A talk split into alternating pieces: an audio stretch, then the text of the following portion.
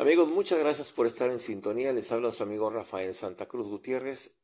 A partir de hoy, en este febrero 2023, damos inicio a este podcast, sobre todo para que usted conozca la historia de los que la hicieron, la historia de los que la escribieron y sobre, todo hablar de un pasado que ha sido difícil en Durango, ha sido difícil en su historia, sus carestías, su pobreza, su olvido y sobre todo que ha tratado de luchar día tras día con toda la gente que habita en este estado Durango. Y claro, no nada más hablaremos de totalmente de Durango, pero sus alrededores, las conexiones, eh, la violencia doméstica, el pasado en los años 50, 60, 70, que yo les puedo hablar un poco con más cordialidad, con más este conocimiento, porque pues bueno, el pasado no lo conozco bien, ya no lo conozco.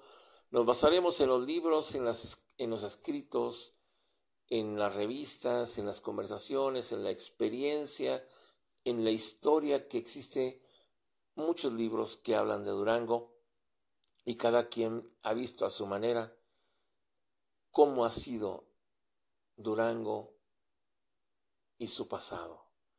Así le llamaremos a este podcast con el capítulo número uno, que es una forma de hablar de forma general, de forma general, explicando de qué se va a tratar esta información.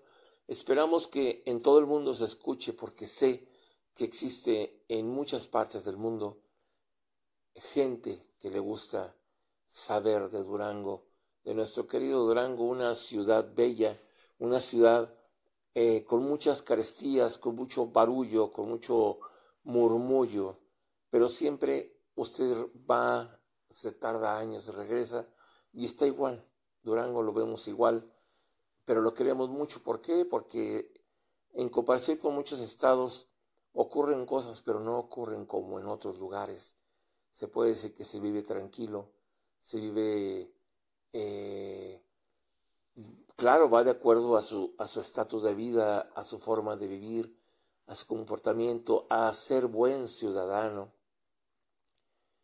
Eso es la clave de todo, ser un buen ciudadano para que todo sea de mejor eh, cordialidad y podamos ser buenas personas y solo analizar el pasado de Durango, que a partir de los años 70 se afirmaba, se confirmaba el estado violento que fue, sobre todo por las rencillas que había de muchas familias, la violencia familiar, la familia, en la cuestión doméstica, la existencia de la rabia, la lepra, eh, el robo de, de, Había muchos robos, hay que decirlo, había muchos robos.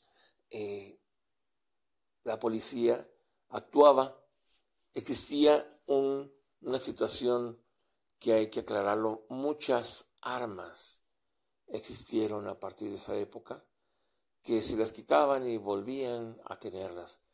¿Cómo las obtenían? Pues ya lo descifraremos poco a poco Espero que, les guste esta forma de narrar el Durango y su pasado.